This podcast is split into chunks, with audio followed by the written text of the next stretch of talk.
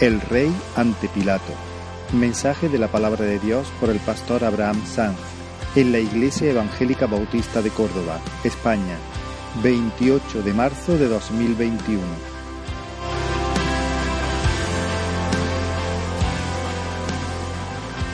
Bendito sea su nombre, que podemos adorarle, que podemos estar en su presencia y, y hacerlo juntos, juntos.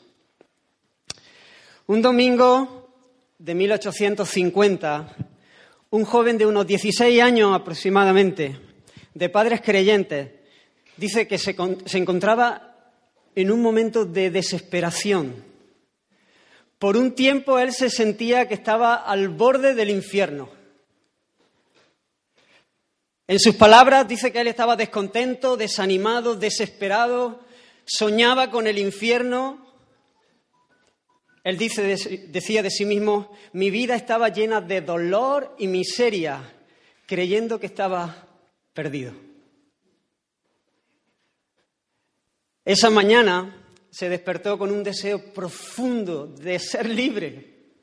En su angustia, todos sus esfuerzos de buscar a Dios orando y leyendo la Biblia no habían sido suficientes hasta ese día. Así que él se dispuso a ir al culto, a la iglesia.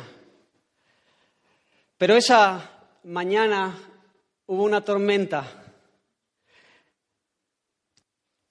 La nieve llenó las calles y le fue imposible llegar a la iglesia donde solía reunirse. Así que se metió en una iglesia que había en una calle al lado donde se encontraba un grupito pequeño de unas 12, entre 12 y 15 personas. El pastor que iba a predicar no había llegado, porque por causa de la tormenta le había sido imposible.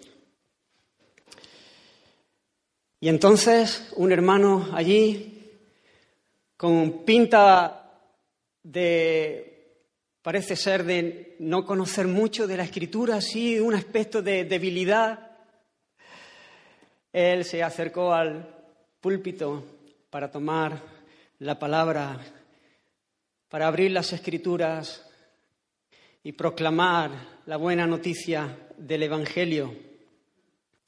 Y dice que abrió la escritura en un pasaje, Isaías 45, versículo 22, que dice, mirad a mí y sed salvos todos los términos de la tierra, porque yo soy Dios y no hay más. Ese fue el texto que, que tomó. Y entonces dice que comenzó su exposición más o menos de esta manera. En esta mañana quiero que miremos a Jesús, para que pueda hoy haber fiesta en los cielos. Miremos al Señor para que podamos seguir siendo salvos si hemos nacido de nuevo. De hecho, este es un texto muy simple. Dice, mirad. Ahora, miren, no sufran mucho dolor. No se trata de levantar el pie o el dedo, es solo mirar. Bueno, un hombre no necesita ir a la universidad para aprender a mirar. Puedes que seas el tonto más grande y sin embargo puedes mirar. Cualquiera puede mirar, incluso un niño puede mirar. Pero luego el texto, continuaba él diciendo en su predicación, dice, mirad a mí. Sí, muchos de ustedes están mirando a sí mismos, pero no sirve de nada. Nunca encontrarán ningún consuelo en ustedes mismos. Algunos dicen que miran a Dios el Padre. No, no, mírenlo a Él, porque Jesucristo dice, mírenme. Mírame a mí, estoy sudando grandes gotas de sangre. Mírame, estoy colgado en la cruz. Mírame, estoy muerto y sepultado. Yo me levanto de nuevo. Mírame a mí, yo asciendo al cielo. Mírame a mí, estoy sentado a la diestra del Padre. Oh pobre pecador, mírame, mírame. Dice que luego de hablar sobre este tema durante unos diez minutos aproximadamente, el hombre se, se dirigió hacia el muchacho, hacia el joven que estaba allí por primera vez un joven con 16 años. y se dirigió a él y le dijo, joven, te ves muy miserable. Oh, ¿cómo sonaría esto hoy? Allí un grupo pequeño, me imagino a todos centrando su mirada en él. Joven, te ves muy miserable y siempre serás miserable, siguió diciéndole. Miserable en la vida y miserable en la muerte, si no obedeces mi texto. Pero si obedeces ahora, en este momento serás salvo. Y luego levantando las manos, aquel predicador gritó, joven, mira a Jesucristo, mira, mira, mira. No tienes nada más que hacer sino mirar y vivir. Y cuenta el joven, y estoy hablando de Spurgeon, uno de los predicadores más usados por el Señor para bendecir a su pueblo, que de inmediato, en ese mismo momento, vio el camino de salvación. Dice, yo no sé qué más dijo, y estoy citándole, porque él contó, dice, casi cerca de 300 veces por lo menos en sus mensajes su testimonio no sé qué más dijo, no me fijé mucho en ello. Estaba tan poseído con ese único pensamiento. Había estado esperando hacer 50 cosas. Pero cuando escuché esa palabra, mirad, me pareció encantadora. Dice allí mismo, la nube desapareció, la oscuridad se disipó y en ese momento vi el sol. Y podría haber resucitado en ese instante y cantado con el más entusiasta de ellos de la preciosa sangre de Cristo. Ese día feliz en que encontré al Salvador, aprendí a aferrarme a sus amados pies. Fue un día que nunca jamás olvidaré. Escuché la palabra de Dios y ese precioso texto me llevó a la cruz de Cristo. Puedo testificar que la alegría de ese día fue completamente indescriptible. Pude haber saltado, podría haber bailado, no había expresión por fanática que fuera que hubiera estado fuera de la alegría de esa hora. Pensé que podría haber saltado de la silla en la que me senté y haber gritado con el más salvaje de los hermanos metodistas que allí estaban. Soy perdonado, soy perdonado. Un monumento de la gracia de Dios un pecador comprado por sangre. Dice, mi espíritu vio sus cadenas rotas, libre. Sentí que era un alma emancipada, heredera del cielo, perdonada, aceptada en Jesucristo, arrancada del barro y del abismo, con los pies sobre la roca.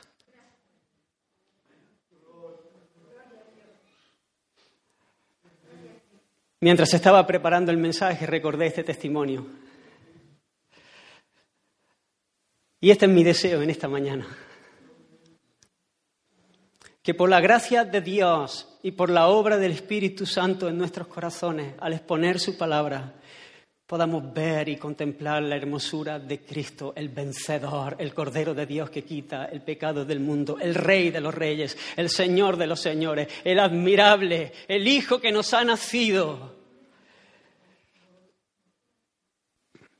Y que pueda haber fiesta en los cielos. Y que nosotros podamos seguir creciendo a la imagen del Hijo, creciendo en ser mejores adoradores que podamos seguir avanzando en nuestro camino de salvación hasta que le contemplemos cara a cara y seamos transformados a su imagen. Estaba un momento antes de empezar el culto ahí en el despacho. Había venido antes para imprimir el mensaje y estaba haciendo algunas anotaciones y subrayando y Rubén se pasó, que ya estaban empezando, a preparar el tema de la música Y se acercó esa y por la puerta y dice, ¿qué estás perfilando? Digo, aquí estoy subrayándolo, siempre me gusta subrayar cuando ya lo tengo impreso. Y después de decirme eso me dice, tranquilo, no puedes hacer nada. Y digo, lo sé, pero me apetece vacilar.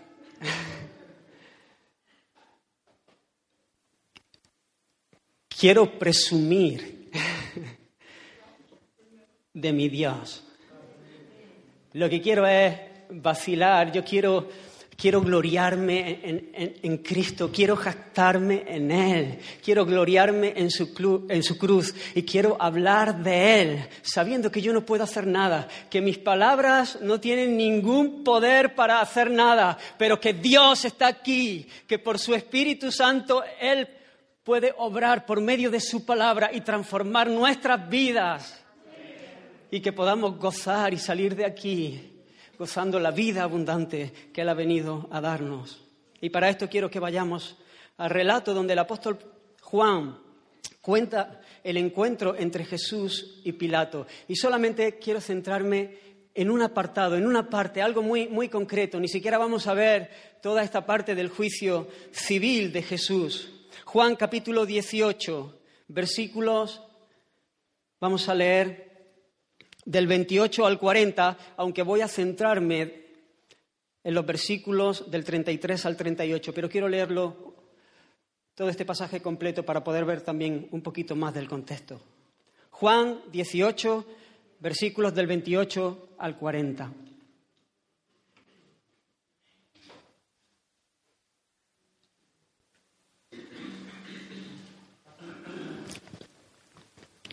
Y dice la palabra del Señor, que llevaron a Jesús de casa de Caifás al pretorio.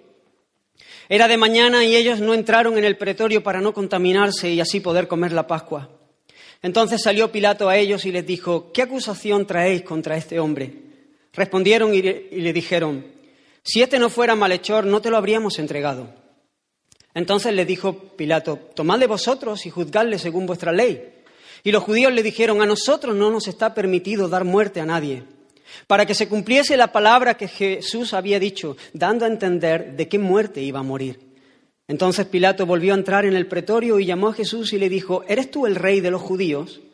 Jesús le respondió, ¿dices tú esto por ti mismo o te lo han dicho otros de mí? Pilato le respondió, ¿soy yo acaso judío? Tu nación y los principales sacerdotes te han entregado a mí. ¿Qué has hecho? Respondió Jesús, mi reino no es de este mundo. Si mi reino fuera de este mundo, mis servidores pelearían para que yo no fuera entregado a los judíos, pero mi reino no es de aquí. Le dijo entonces Pilato, luego, ¿eres tu rey? Respondió Jesús, tú dices que yo soy rey. Yo para esto he nacido y para esto he venido al mundo, para dar testimonio a la verdad. Todo aquel que es de la verdad oye mi voz. Le dijo Pilato, ¿qué es la verdad? Y cuando hubo dicho esto, salió otra vez a los judíos y les dijo, yo no hallo en él ningún delito. Pero vosotros tenéis la costumbre de que os suelte uno en la Pascua. ¿Queréis pues que os suelte al rey de los judíos? Entonces todos dieron voces de nuevo diciendo, no a este, sino a Barrabás. Y Barrabás era ladrón. Señor, te necesitamos, Dios mío. Háblanos, Señor, en esta mañana. Alumbra, Señor. Extiende tu mano y trae vida, Señor y salud, salvación. Sigue tú edificando a tu pueblo. Oh, glorifícate en medio nuestra. En el nombre de Jesús te lo ruego. Amén. Quiero poner en contexto, dice el versículo 33, que volvió a entrar en el pretorio eh, Pilato Jesús ha sido llevado a Pilato porque él es el gobernador romano de la zona y es el que tiene la autoridad para juzgar los asuntos que tienen que ver con pena capital. Los judíos tenían cierta libertad y ellos podían juzgar sus cosas, pero no tenían la autoridad para sentenciar a muerte a, alguien. Así que ellos traen a Jesús a Pilato con el fin, no de que sea juzgado, sino con el fin de que simplemente se le dé la autorización para sentenciarlo a muerte. Ya Judas le ha traicionado con un beso. Ya los otros discípulos han huido y él se ha, ha sido llevado delante del Sanedrín, presidido por el sumo sacerdote. Ya lo han juzgado y ya tienen el veredicto. Han concluido que lo que merece Jesús es la muerte. Realmente tenían el veredicto antes del juicio. No es que hubiese una acusación y entonces se lleva el caso a un juez para que lo juzgue justamente, sino que son los propios jueces los que han determinado acabar con él y se han propuesto hacerlo a cualquier precio. Así que son los jueces los mismos que están buscando la acusación y los que ya tienen determinado el veredicto antes de comenzar el juicio. La verdad no es importante en esta historia. La justicia no era importante para ellos. Jesús simplemente era una amenaza para el reino que ellos se habían construido. Tras una apariencia piadosa, solo buscaban la gloria de los hombres. Ellos querían el centro de la escena. Ellos querían el foco que, que apuntase sobre ellos. Ellos no estaban dispuestos a servir al pueblo y a servir a Dios. Ellos estaban dispuestos a servirse de Dios y del pueblo para conseguir sus fines. Y vieron en Jesús una amenaza. Y vieron en Jesús un problema. Porque Jesús comenzó a hacer muchas señales, señales que apuntaban realmente a quién es el que estaba ahí y qué, había venido a hacer. Y como comenzó a hacer muchas señales, ¿saben? La gente comenzó a irse detrás de él y ellos se llenaron de envidia, pensaron que todo el mundo iba a creer en él y se iban a quedar sin su chiringuito. Así que buscaron testigos falsos y acusaciones falsas. Y eran tan notables las tinieblas, la oscuridad, la confusión, el enredo, las mentiras, la maldad, la corrupción de ese juicio bochornoso, que ni siquiera se ponían de acuerdo, que ni eran capaces de, montar un argumento falso donde hubiese concordancia para poderlo juzgar. Allí la verdad con mayúscula, allí el santo, el justo, el que nunca había pecado, delante de sus enemigos, pecadores, juzgándolo injustamente.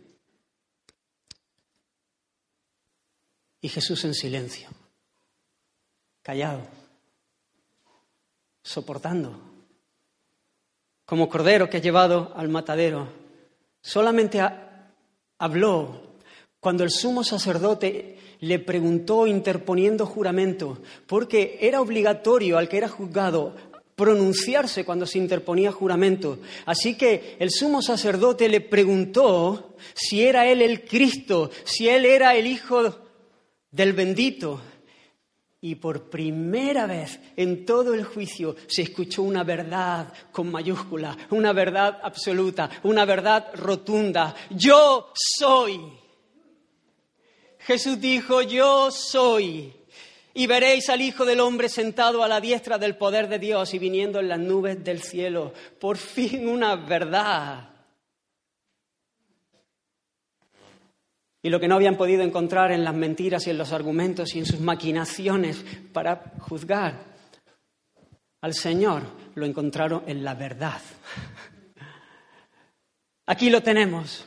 Se enfurecieron porque obviamente ellos conocían que lo que él había dicho estaba señalando a una palabra profética que se encuentra en el libro de Daniel, que habla del Mesías y que habla del Hijo del Hombre que vendrá en las nubes y que vino hasta el anciano de Dios y le hicieron acercarse a él, dice, y le fue dado dominio, gloria, reino, para que todos los pueblos, naciones y lenguas le sirvieran y su dominio es dominio eterno, que nunca pasará, y su reino uno, que no será destruido. Ellos están queriendo llevarle a la cruz, ellos están queriendo matarle, pero él dice, yo soy el Cristo, yo soy el, el bendito de mi Padre, yo soy el Rey y mi reino es indestructible. El sumo sacerdote dijo, ya no tenemos más necesidad de buscar nada más. Oh, él rasgó sus vestidos como si le doliese aquello, pero para nada. Él sintió alivio, porque por fin encontró la razón para llevar a juicio, para sentenciar a Jesús. ¡Qué locura! ¡Qué espectáculo! Imagino al cielo mirando este espectáculo, los ángeles contemplando esta escena. Han llevado a Jesús delante de Pilato Pilato ha tenido que salir porque ellos no quieren entrar al pretorio, no quieren entrar al palacio del gobernador porque se contaminan. porque no quieren contaminarse para poder participar de la Pascua. ¿Veis qué ceguera, qué locura, qué contradicción? Tienen al Cordero, tienen a Cristo, aquel que señala la Pascua delante de ellos. Y están siendo injustos y están queriendo ir contra Él. Y están queriendo guardar las formas para no contaminarse por juntarse con gentiles. Qué hipocresía, qué maldad. Por eso Jesús está ante Pilato, el rey con mayúscula ante el gobernador civil. Y Pilato le pregunta, ¿eres tú el rey de los judíos? Y Jesús le contesta, ¿dices esto por ti mismo o te lo han dicho otros acerca de mí? ¿Me estás preguntando esto por ti mismo o esta es la acusación que ellos traen para que me juzgues y para que me condenes? Y Pilato le sigue la conversación con otra pregunta, pregunta tras pregunta. ¿Soy yo acaso judío? Es tu nación.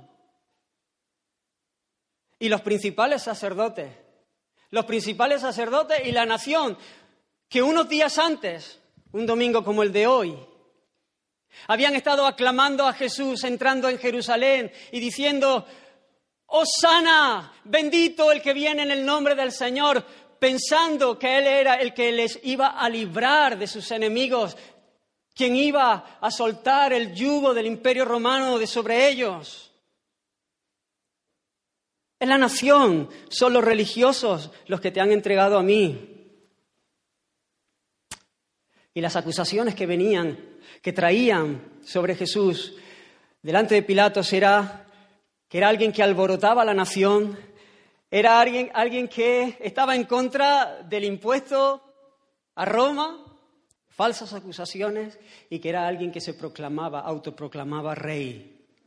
Ni siquiera en un principio señalaron a la blasfemia por la cual le habían condenado por hacerse igual a Dios.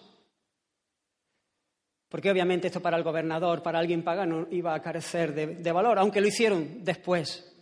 Ellos vinieron a decirle, este hombre, Pilato, este hombre es un peligro, es una amenaza para el imperio y por lo tanto debe morir. Y la respuesta de Jesús que es donde quiero centrarme en esta mañana. La respuesta de Jesús es mi reino no es de este mundo. Si me estás preguntando en cuanto a la, a la acusación que ellos presentan acerca de mí, la respuesta es no.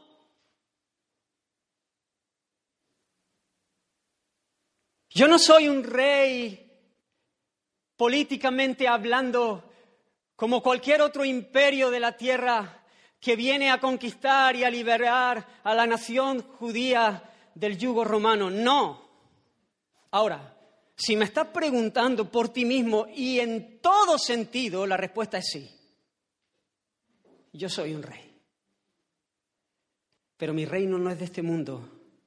Porque si mi reino fuera de este mundo, mis servidores pelearían para que yo no fuera entregado a los judíos. Pero mi reino no es de aquí. Pilato le vuelve a preguntar, ¿eres tú rey? Y Jesús le responde, tú dices que yo soy rey. Yo para esto he venido al mundo, para dar testimonio a la verdad. Todo aquel que es de la verdad oye mi voz. Así que hermanos, vamos a entrar un momento a considerar las palabras del Señor Jesús. Mi reino no es de este mundo. Él es el rey. Él está allí, delante de Pilato, con escupitajos en su rostro porque ya le han escupido, con marcas en su rostro porque ya le han dado de puñetazos y de golpes, como un hombre débil.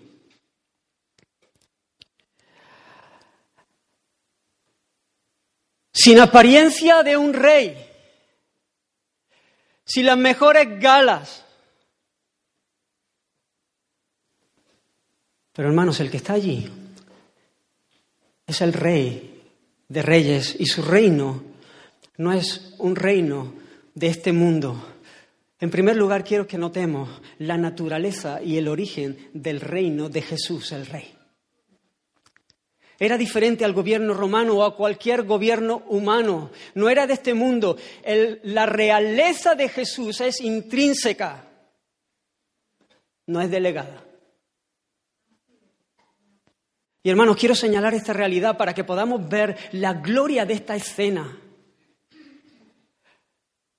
La realeza está ligada a su esencia, a su naturaleza. Jehová estableció en los cielos su trono, lo hemos leído esta mañana, y su reino domina sobre todos. Él es el rey legítimo, Él es el gobernador, Él es el creador, Él es el dueño, Él es el que tiene dominio sobre todas las cosas. Y cualquiera que tiene autoridad aparte de Él, tiene una autoridad que le es delegada, que le es conferida, que no le es propia.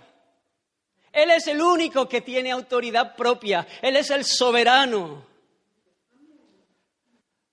Su trono es firme, su trono es inconmovible, su trono es eterno y su reino domina sobre todo. No tenía la apariencia de los reyes de esta tierra, como dice Isaías 53, no hay parecer en él ni hermosura. Le veremos más inatractivo para desearle. Cuando, cuando vemos esa imagen no parece un rey atractivo de desear.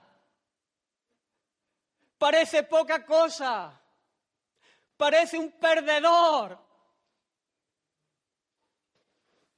Pero el que estaba allí, con esas marcas, con esa apariencia de debilidad, es el rey de los reyes, es el creador y el sustentador de todo. Todo es suyo y él domina sobre todo. Él tiene autoridad sobre la materia y puede transformar el agua en vino y caminar sobre el mar.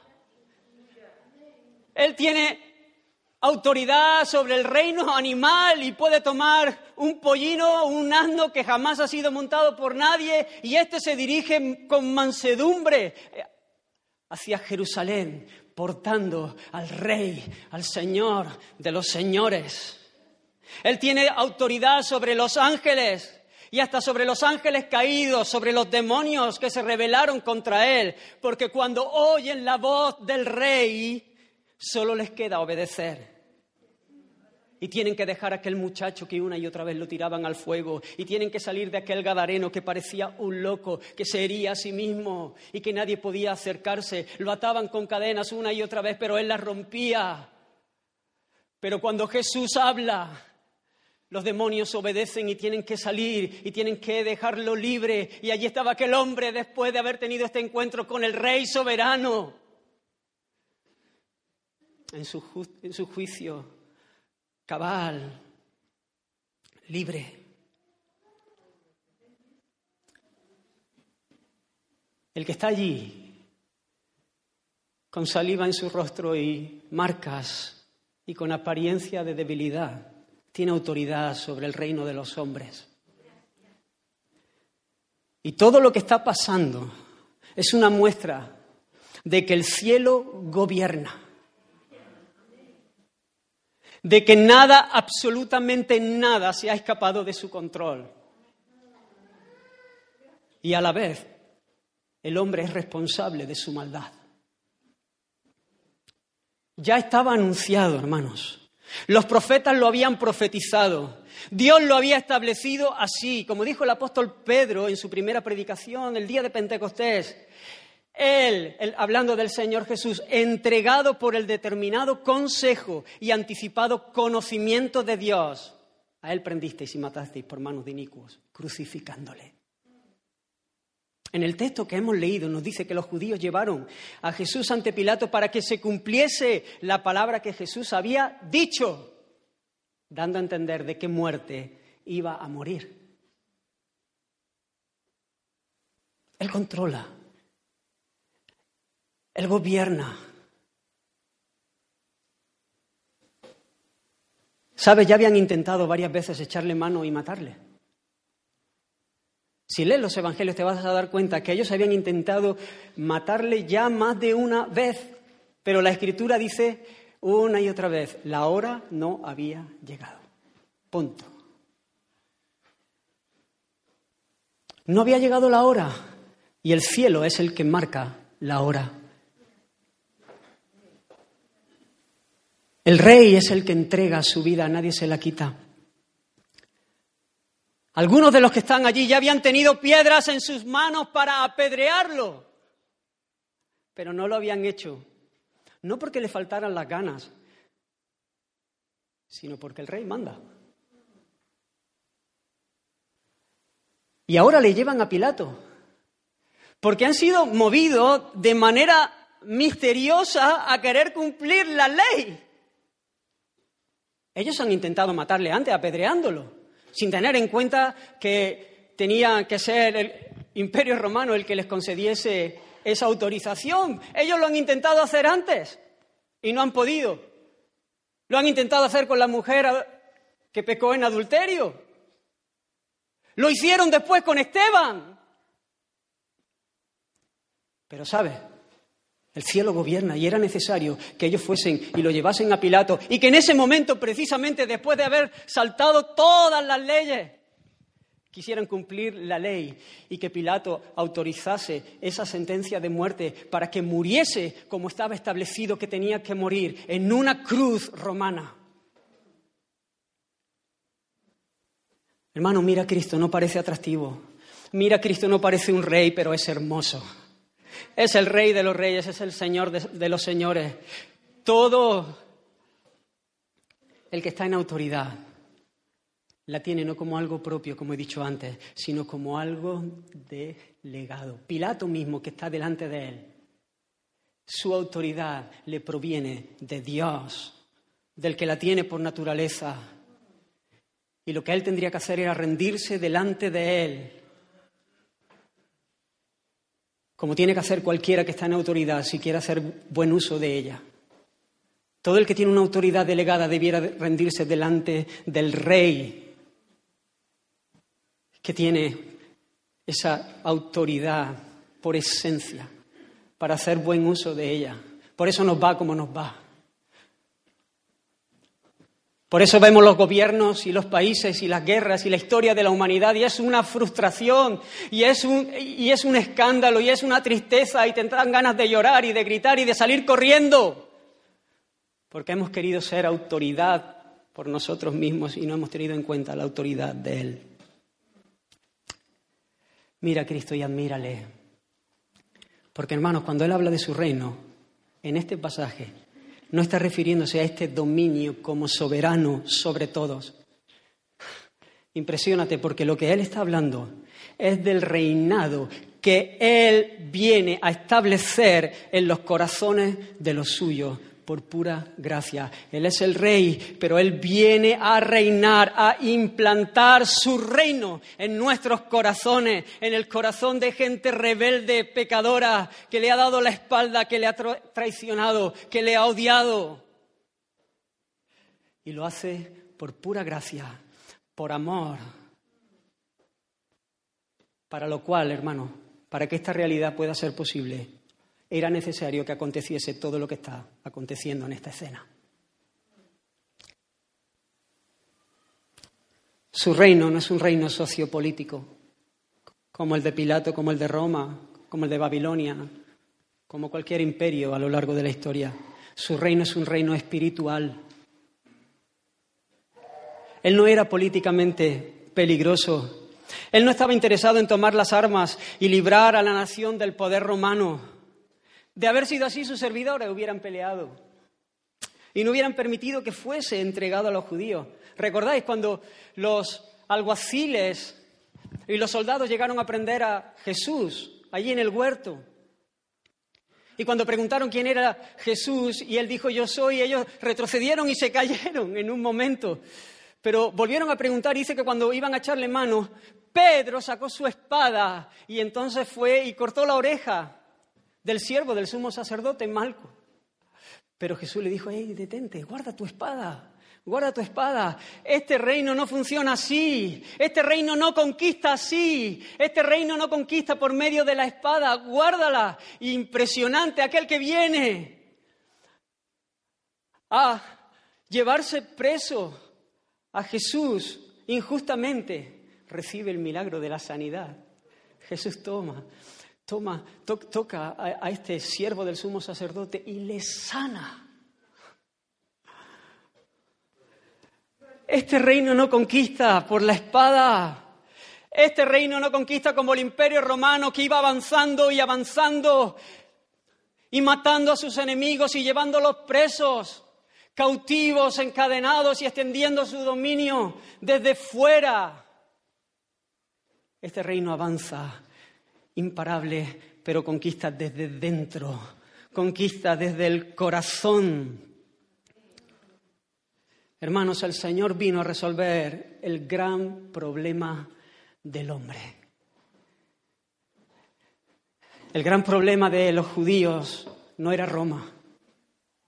Hermanos, el gran problema nuestro no es la economía. El gran problema nuestro no es el virus.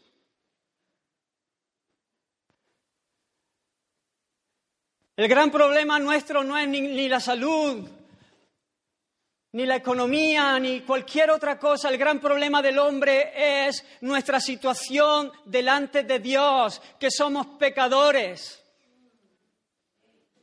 que estamos en problemas por nuestra culpa.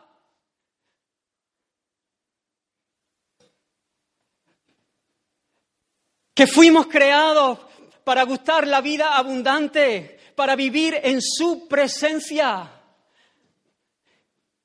para vivir bajo su gobierno y de esta manera experimentar la plenitud, la dicha completa, una vida pletórica. Pero no la quisimos, la menospreciamos, la rechazamos, le dimos la espalda, quisimos nosotros emprender nuestro propio camino, quisimos nosotros ser independientes, no tener que depender de Él, no querer andar bajo su gobierno, queremos ser, quisimos ser nosotros señores y dueños de nosotros mismos y de nuestro destino. ¡Qué locura! ¡Qué tragedia! ¡Qué injusticia!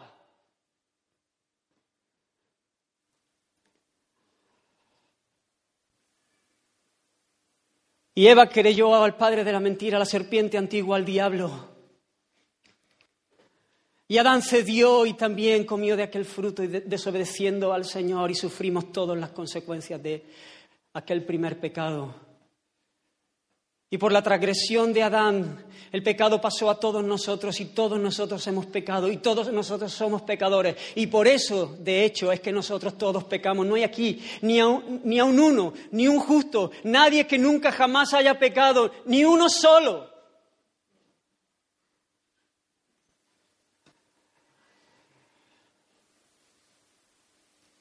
Estamos sufriendo. El hombre sufrió la, justa ira del Señor. El hombre fue expulsado de la presencia de Dios. Quedó esclavo del pecado y del diablo, de Satanás. Insensible a Dios, muerto espiritualmente, sin ninguna esperanza de salvarse a sí mismo. Esa era nuestra condición. Pero hermano, gloria a Dios en medio del juicio Dios se acordó de la misericordia y nos dio promesas de un Salvador que vendría de la simiente de la mujer.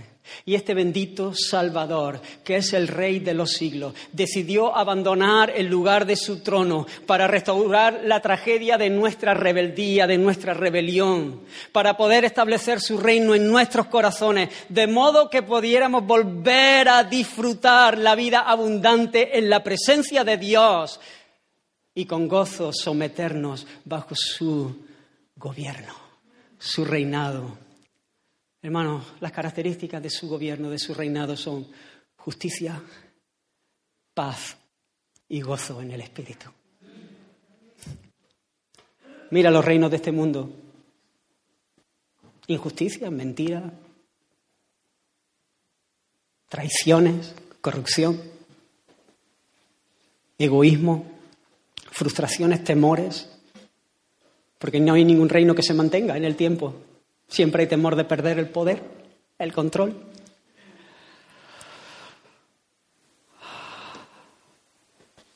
El Señor Jesús le dijo a Pilato, para esto he nacido, para esto he venido al mundo. Esta es su conquista. Mira al Señor, no tiene, no tiene pinta de ser muy fuerte.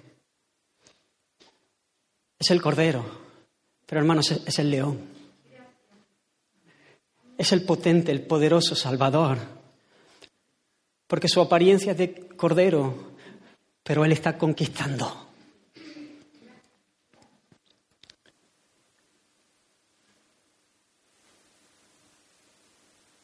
Él dice, para esto he nacido y para esto he venido, porque hay una misión que era necesaria para podernos hacer participantes de su reino. Él vino a hacer algo, porque algo tenía que ser hecho necesariamente para que nosotros pudiésemos ser restaurados, ser reconciliados con Dios, volver a disfrutar del reino de, de Dios. Hermanos, el Señor ha venido con un propósito, con una misión definida. Por eso en la cruz Él dijo, consumado es, está hecho, está acabado, lo he terminado. A los ojos del mundo este parece el final. A Jesús le quedan un rato. Pero hermanos, el Señor está ganando, conquistando, venciendo. Los reyes de la tierra usan a los suyos para extender su dominio. Nuestro rey viene en misión como un siervo sufriente para hacernos herederos del suyo. El rey de los siglos, el Hijo eterno de Dios, no estimando el ser igual a Dios como cosa que aforrarse, se despojó a sí mismo. Tomó la forma de siervo, se hizo semejante a nosotros, como uno de nosotros, y estando en la condición de hombre se humilló todavía más, hasta lo sumo, y se hizo obediente hasta la muerte, y muerte de cruz. Hermanos, ¿qué era necesario que Jesús hiciera para establecer su reino en nuestros corazones? En los corazones de aquellos que habíamos, habíamos sido sus enemigos, de aquellos que estábamos muertos en nuestros pecados sin esperanza y de aquellos que éramos esclavos del diablo. Su encarnación era necesaria. Para esto he nacido, dijo él. Él se encarnó naciendo de una virgen por la obra potente del Espíritu de Dios y lo hizo para podernos librar del reino de las tinieblas del cual estábamos cautivos. Mira lo que dice Hebreos 2.14, mira a nuestro rey conquistando en la cruz. Así que por cuanto los hijos participaron de carne y de sangre, él también participó de lo mismo para destruir por medio de la muerte al que tenía el imperio de la muerte, esto es, al diablo, y librar a todos los que por temor de la muerte estaban durante toda la vida sujetos a servidumbre. Así que Cristo, venciendo sobre el diablo, aquel que tenía el imperio de la muerte y además venciendo por medio de su muerte. Nos recuerda la historia de David y Goliat, ¿verdad? El hijo de David. Esa historia apuntaba al hijo de David, al rey de reyes. David ya había sido ungido rey cuando peleó contra Goliat, ya había sido ungido rey, aunque no estaba siendo reconocido, no había sido reconocido rey. No tenía mucha pinta de rey tampoco. Sus armas no eran las armas que llevaba el rey. Los enemigos tenían atemorizados al pueblo y había un gigante delante de ellos que lo tenían atemorizados y nadie se atrevía a pelear contra él. Pero sabe, de repente este muchacho escuchó esta amenaza y él consideró que el pueblo que estaba acobardado, temiendo ahí, sin poderse mover delante de aquel hombre, que sí, que era muy grande, pero que no dejaba de ser un hombre.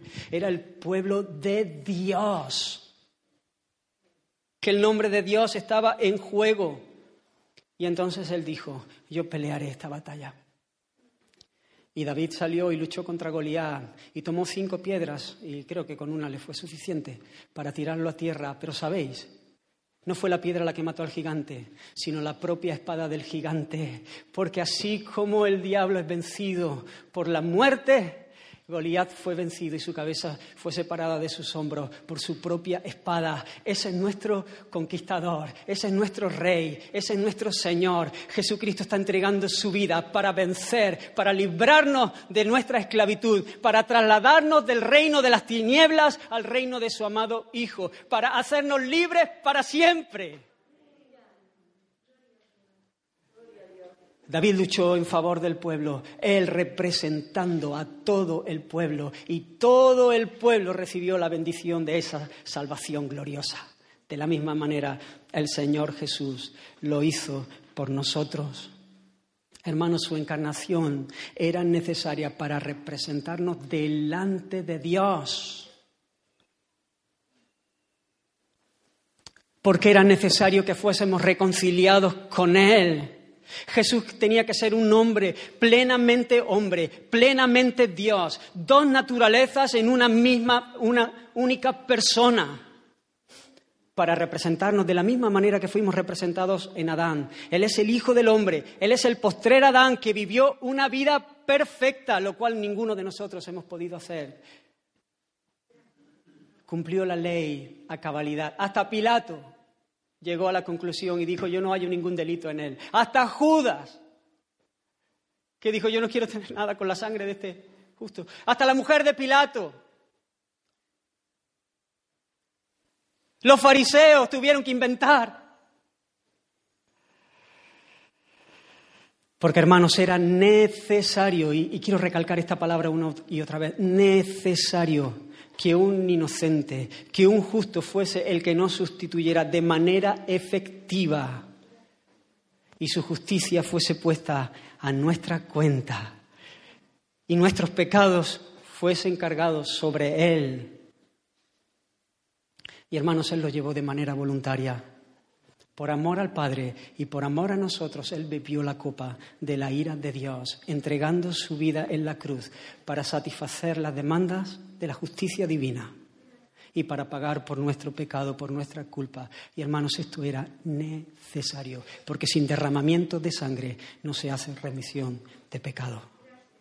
Solamente, hermanos, de esta manera es posible nuestra reconciliación con Dios y nuestra libertad del reino de las tinieblas. Solo de esta manera podíamos ser trasladados al reino de su amado Hijo. Y esto es glorioso, hermanos, porque es el ofendido, el agredido, el que recorre el camino para besar al agresor. Mira, Cristo, Él es el rey, el guerrero triunfante, pero Él también es el gran sumo sacerdote Este era un oficio que había sido establecido por Dios en medio del pueblo. ¿Por qué? Porque manifestaba dos realidades. En primer lugar, que el pueblo necesitaba un mediador por causa de su pecado para estar delante del Dios Santo. Pero la segunda realidad que me impresiona es que el Dios Santo quería estar en medio del pueblo de Dios. ¿No te emociona? ¿No te impresiona tanta gracia y tanto amor y tanto favor?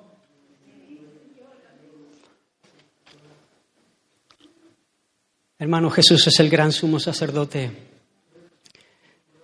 que además no tenía que hacer como los otros sumos sacerdotes en el Antiguo Testamento, que tenían que presentar una ofrenda cuando venían delante de la presencia de Dios por su propio pecado, porque Él era puro, Él no tenía que presentar ninguna ofrenda por sí mismo, Él vino como la ofrenda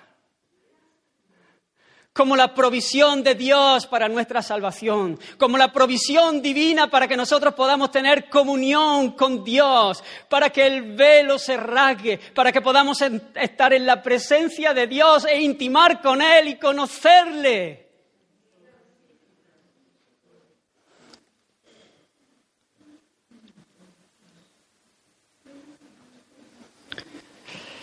Hermanos, el valor de la ofrenda del Dios encarnado no podía compararse al valor de las ofrendas de los otros sumos sacerdotes que ofrecían animales, que simplemente era un tipo que apuntaban al, al gran cordero. Así que ahí está el gran sumo sacerdote y la ofrenda. Hermanos, hombre y Dios dándose por amor a nosotros. Por eso Él, con una sola ofrenda, hizo perfectos para siempre a los santificados. No tiene que estar constantemente presentando un sacrificio, constantemente presentando un sacrificio, porque el valor de la entrega de su vida por quien es Él salda la deuda, satisface la justicia de Dios, cubre nuestra culpa, nos reconcilia con el Padre. Y hoy nosotros podemos tener libertad, hoy nosotros podemos tener esperanza, hoy nosotros podemos cantar como, como lo hemos hecho hace un rato, desde el corazón, no solamente desde nuestros labios, sino desde el corazón renovado. Por esto, hermanos, el Señor Jesús está delante de Pilato siendo maltratado con injusticia y a punto de ser sentenciado en la cruz.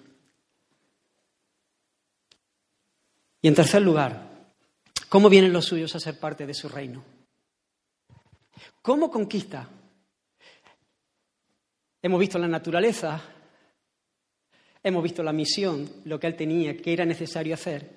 Pero ahora, ¿cómo nosotros venimos a Él? ¿Cómo Él conquista nuestros corazones? Hermanos, por su palabra. Porque Él ha venido, para esto dice, He nacido y he venido al mundo para dar testimonio de la verdad. Todo aquel que es de la verdad oye mi voz. En medio de este mundo que vive en tinieblas, hermanos, en tinieblas, en oscuridad, en oscuridad perdido, que va a tientas, que no sabe si es a la derecha o es a la izquierda. Hermanos, el pueblo que andaba en tinieblas vio gran luz. ¿Por qué? ¿Por qué vio gran luz?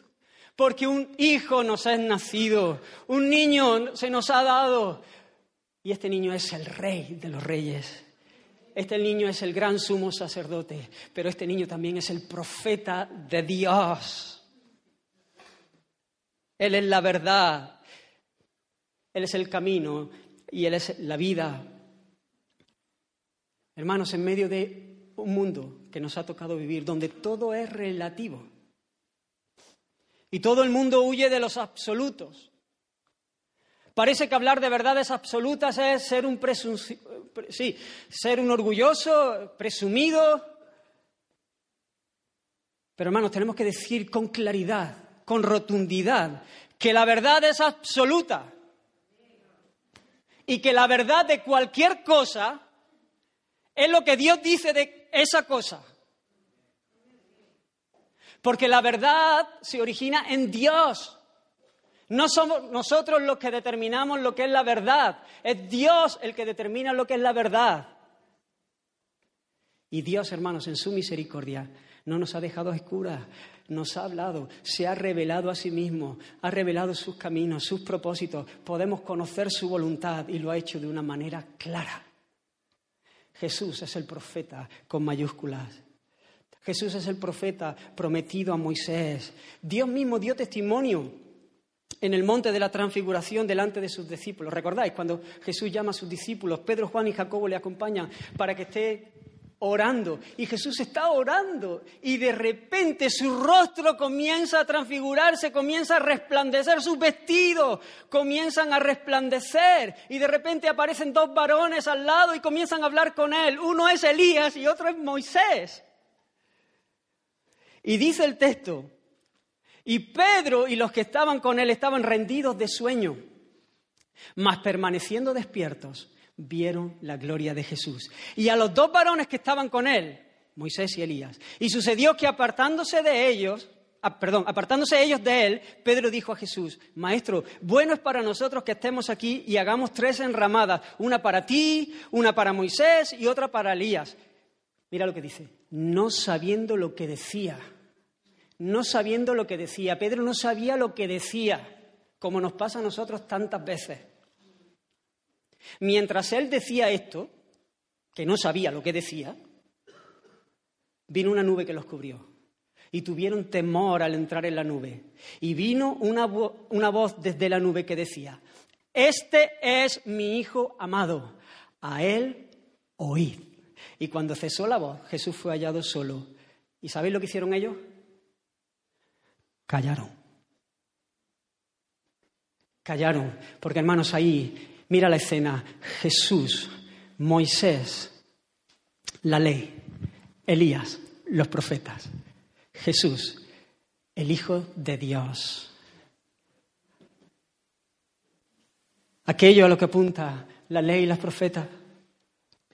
Jesús, Él es la palabra de Dios, Él es el verbo que se hizo carne. Y cuando Pedro habla, no sabe lo que dice. Y de repente hay una voz del cielo que dice, que se callen todas las demás voces, que se callen todos los demás ruidos. Este es el que habla de parte de Dios. Él es la verdad. A Él debéis oír. Lo que Él dice es verdad. Las palabras del Señor son verdad, verdaderas, todas verdaderas. Él es el que muestra al Padre. Como dice Hebreo, Dios habiendo hablado muchas veces y de muchas maneras en otro tiempo a los padres por los profetas, en estos postreros días nos ha hablado en el Hijo, a quien constituyó heredero de todo y por quien asimismo hizo el universo, el cual siendo el resplandor de su gloria y la imagen misma de su sustancia y quien sustenta todas las cosas por la palabra de su poder, habiendo efectuado la purificación de nuestros pecados por medio de sí mismo, se sentó a la diestra de la majestad en las alturas. Jesús mismo lo dijo, el que me ha visto a mí, ha visto al Padre. Y de la misma manera que el Señor Jesús no habló por su propia cuenta, sino que habló las palabras del Padre, el Espíritu Santo de la promesa, cuando Él vino, cuando Jesús envió, cuando Él ascendió a los cielos y vino el Espíritu Santo de la promesa, venía a recordar a los apóstoles las palabras de Jesús, las palabras de Jesús que eran las palabras del Padre.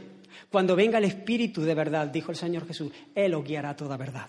El Espíritu de verdad, Él os guiará a toda verdad, porque no hablará por su propia cuenta, sino que hablará todo lo que oyere. Y os hará saber las cosas que habrán de venir. Él me glorificará, porque tomará de lo mío y os lo hará saber. Y así fue. Por eso hoy tenemos su palabra escrita, hermanos de origen divino. El Señor se valió de instrumentos humanos, pero esta es su palabra, inspirada por el Espíritu Santo. El Espíritu de verdad nos muestra la gloria de Dios en la faz de Jesucristo por medio de las, de las, escrituras y nos habla de toda la verdad que necesitamos para la vida y para la piedad por la palabra del Evangelio. El Señor dijo, mis ovejas oyen mi voz y me siguen.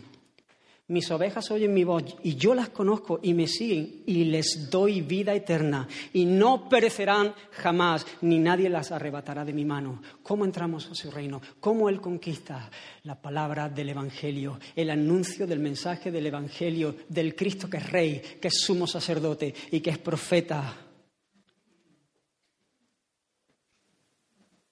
Hermanos, siendo renacidos, dice la palabra,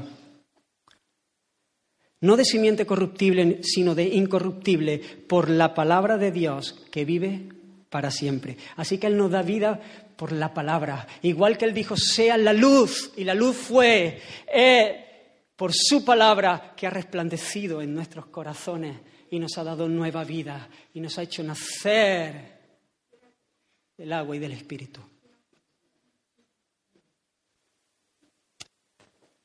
Sus ovejas le siguen porque han nacido, han experimentado la vida, han nacido de Él. Él las conoce por su nombre. Y éstas le conocen, conocen su voz, conocen su voz. Hermanos, los que son de la verdad son aquellos que han nacido de Dios y han recibido oídos para oír la voz de Dios. En medio del ruido de este mundo, y le siguen porque han creído en Él, han creído la verdad. Hermanos, la fe es por el oír. Y el oír por la palabra de Dios. Lo que abre el oído es la palabra de Dios. Y lo que produce la fe es oír la palabra de verdad. Hermanos, cuando los que son de la verdad han escuchado su voz y han visto su gloria, han corrido, han corrido a Él han corrido a Él en arrepentimiento porque han creído la verdad de la mala noticia de que estábamos en nuestros pecados, pero han corrido también a Él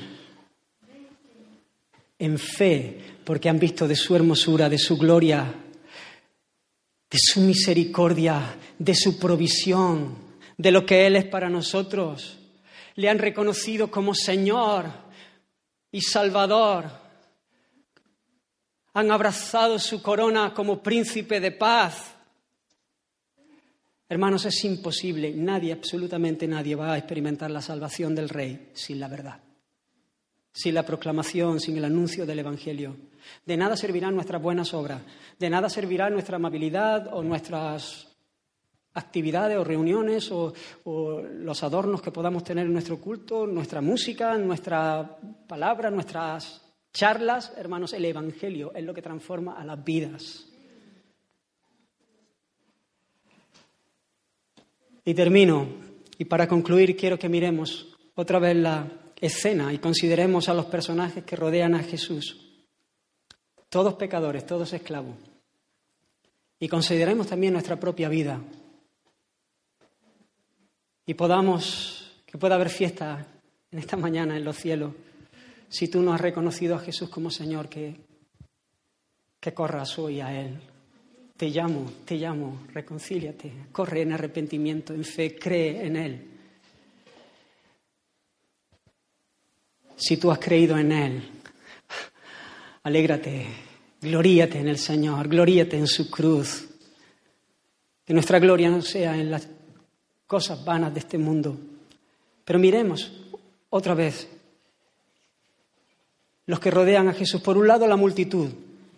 Como he dicho antes, solo unos días antes habían estado entusiasmadas. Porque Jesús llegaba a la ciudad y él podía ser lo que ellos querían, ese libertador que los librase de Roma. Para ellos lo verdaderamente importante no era la verdad, era su verdad. Eso está muy de moda. Era la liberación que ellos esperaban y pensaban que Jesús podría ofrecerle eso, pero cuando vieron que no, entonces este libertador ya no nos sirve, que lo crucifiquen, no lo queremos quitar de en medio. Estos son los que siguen mientras el Señor esté multiplicando los panes y los peces, mientras que le esté dando las cosas que su estómago le pide. Los que no quieren un rey, sino un genio de la lámpara, porque viven a oscuras. O si tú te has acercado al Señor para que Él te arregle tus problemitas, sin tener en cuenta el gran problema, para que, él, para que te vaya bien en la vida, para que no te falte el trabajito, ni la salud, ni los amores. Hermanos, te has equivocado, o amigo, mejor dicho, te has equivocado. Estamos hablando del Rey de los Reyes, que Él ha venido a conquistar nuestros corazones para su gloria y para nuestra alegría. Pero mira también los religiosos, que todavía es mucho peor, que habían perdido completamente de vista la razón de ser de su oficio. Y en vez de servir a Dios y al pueblo, lo que están haciendo es incitarles a pecar, porque ellos están manipulando a las masas para al final conseguir lo que ellos quieren conseguir. Todavía más, más grave el pecado de ellos. El Señor nos advirtió de este tipo de gente que los vamos a tener entre nosotros durante, durante este tiempo hasta que Él venga. Gente que tendría apariencia de piedad. Gente que sembraría la mentira, pero que su, su vida, sus vidas darían evidencia de que su piedad es de plástico, es mentira, es falsa, no es verdadera, no hay fruto. Confesarán a Dios de labios, pero el corazón de ellos está a kilómetros de distancia.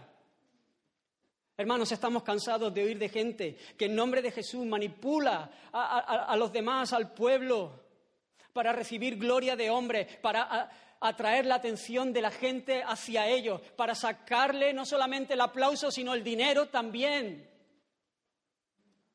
Y comienzan a enseñar tonterías, enseñanzas que han nacido en el infierno para confundir a la gente. Pero hermanos, a mí lo que me trae consuelo es que las ovejas del Señor oyen la voz del Señor y le siguen. Y estos charlatanes tienen gente que se le agolpa porque buscan a alguien que les predique conforme a sus concupiscencias. Y si el Señor tiene pueblo en medio de estos falsos, el Señor los salvará porque Él es poderoso y ninguna de sus ovejas, ninguna de las ovejas que el Padre ha dado al Hijo, Él las perderá, Él las llevará todas, todas las resucitará en el día postrero.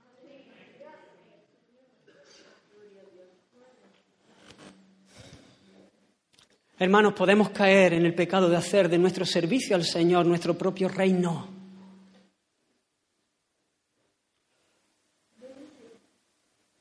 Y cuando parece que lo que estamos haciendo es servir al Señor, lo que estamos haciendo es servirnos a nosotros y yendo en contra de Él. Y a veces hay contiendas, y hay divisiones, y hay envidias, porque yo quisiera hacer lo que hace este. Y hay, ¿no? Y el otro no quiere que, me quiten el lugar, y, yo quiero cantar la parte de solista. Y, y queremos nosotros sacar nuestro propio reino.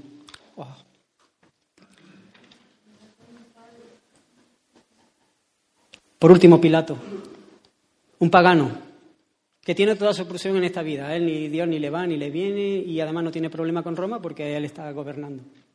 Él es Roma. Pero sin esperarlo se encuentra con la decisión más importante de su vida. Tiene que definirse en cuanto a Jesús.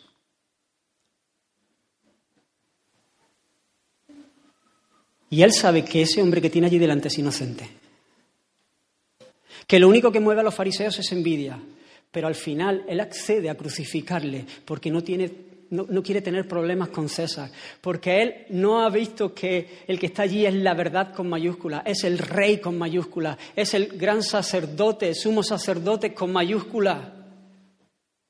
Él sigue pensando en su status quo, en su bienestar, en que no se le mueva la silla. Él no tuvo oídos para la verdad. De hecho, mira el texto que hemos leído. Él pregunta, ¿qué es la verdad? Y dice, claro, no lo preguntó con ningún interés, lo preguntó como diciendo, ¿quién puede contestar esto? Todo relativo, cada uno tendrá su propia verdad, porque dice que cuando él preguntó qué es la verdad, cuando justamente había dicho esto, dice que salió otra vez a los judíos.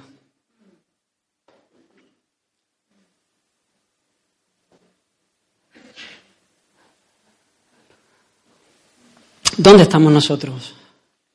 Quiero hablar, si tú nunca has visto a Jesús como lo más importante, si tú nunca has visto a Jesús como el Rey soberano, como el Salvador del mundo, como tu mayor tesoro, no digo que no te sepas esta historia, no digo que no, sepas estas cosas que hemos dicho aquí, digo si no le tienes por tu mayor tesoro. Es posible que te identifiques con alguno de estos grupos y necesitas venir a Cristo. Ven a Cristo, ven a Cristo, te lo suplico. Ven en arrepentimiento, cree en el Evangelio y serás salvo. Hermanos, en su primera venida lo hizo como un siervo, montado en un pollino, en son de paz, para nuestra paz. Hoy es día de salvación, pero habrá un día donde ya no habrá tiempo, donde ya será tarde. Ya no vendrá montado en un pollino, vendrá montado sobre un caballo blanco, como el rey y como el juez justo, y juzgará y pisará a todos sus enemigos y acabará con todos ellos, y ya no habrá tiempo. Hoy es el día para responder al Señor. Hay un pasaje en Hechos, en Hechos 6 que me impresiona. Dice Hechos 6, 7, que crecía la palabra del Señor y el número de los discípulos se multiplicaba grandemente en Jerusalén.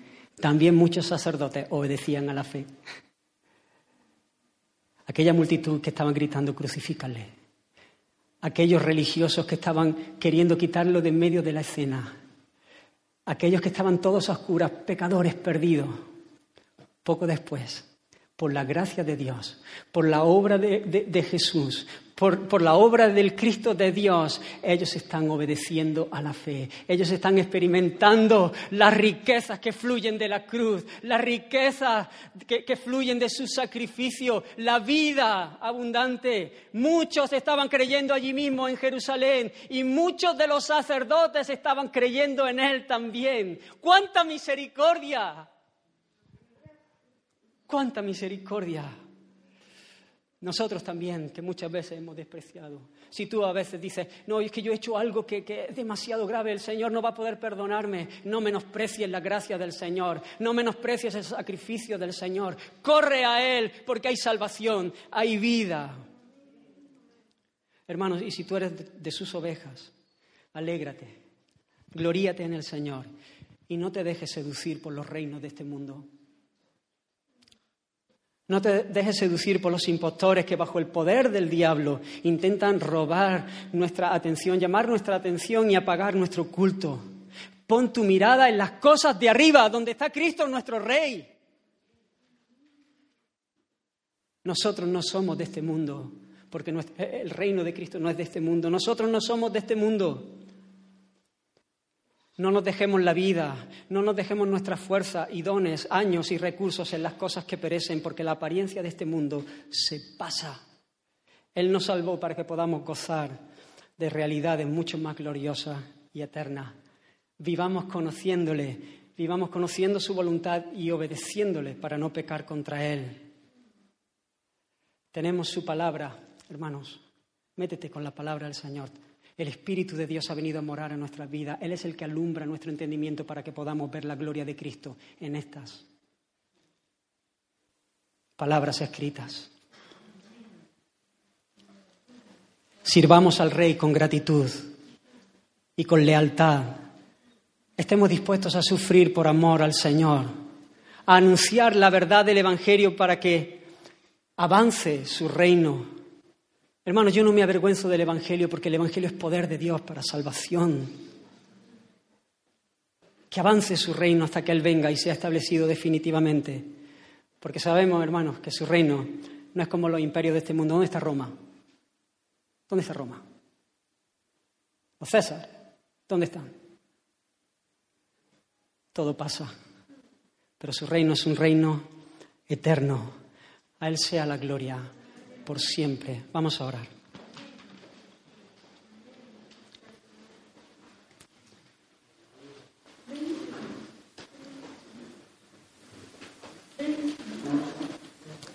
Señor, te bendecimos, te damos muchas gracias por tu salvación. Gracias, Señor, por haber venido a nuestras vidas, Señor. Gracias por la palabra del Evangelio. Gracias, Jesucristo, por tu amor. Gracias, Padre, por haber enviado a tu Hijo, por habernos amado de esta manera que sobrepasa nuestro entendimiento. Te ruego, Señor, que tú toques nuestra vida. Que tú salves, Señor. Que tú sigas salvando. Que tú sigas atrayéndonos a ti, Señor. Que tú sigas quitando las cosas que estorban en nuestras vidas, Señor. Sigue tú edificando tu iglesia para gloria de tu nombre. Arruina, Señor, las obras del diablo. Bendice a tu pueblo, Señor, en esta hora. Vamos a adorar al Señor. Y mientras adoramos, podamos responder a esta palabra. Que el Señor os bendiga.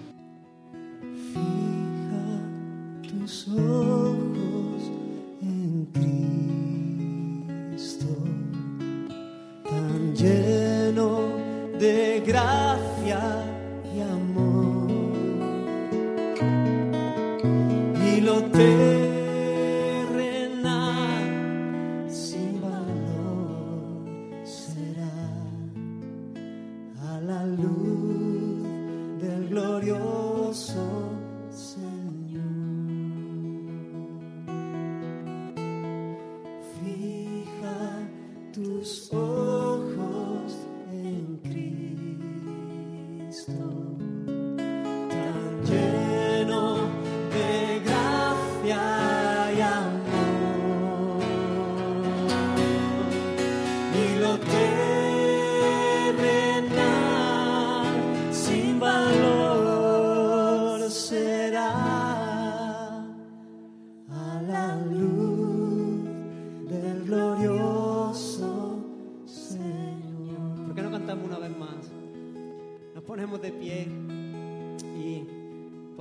de dos maneras.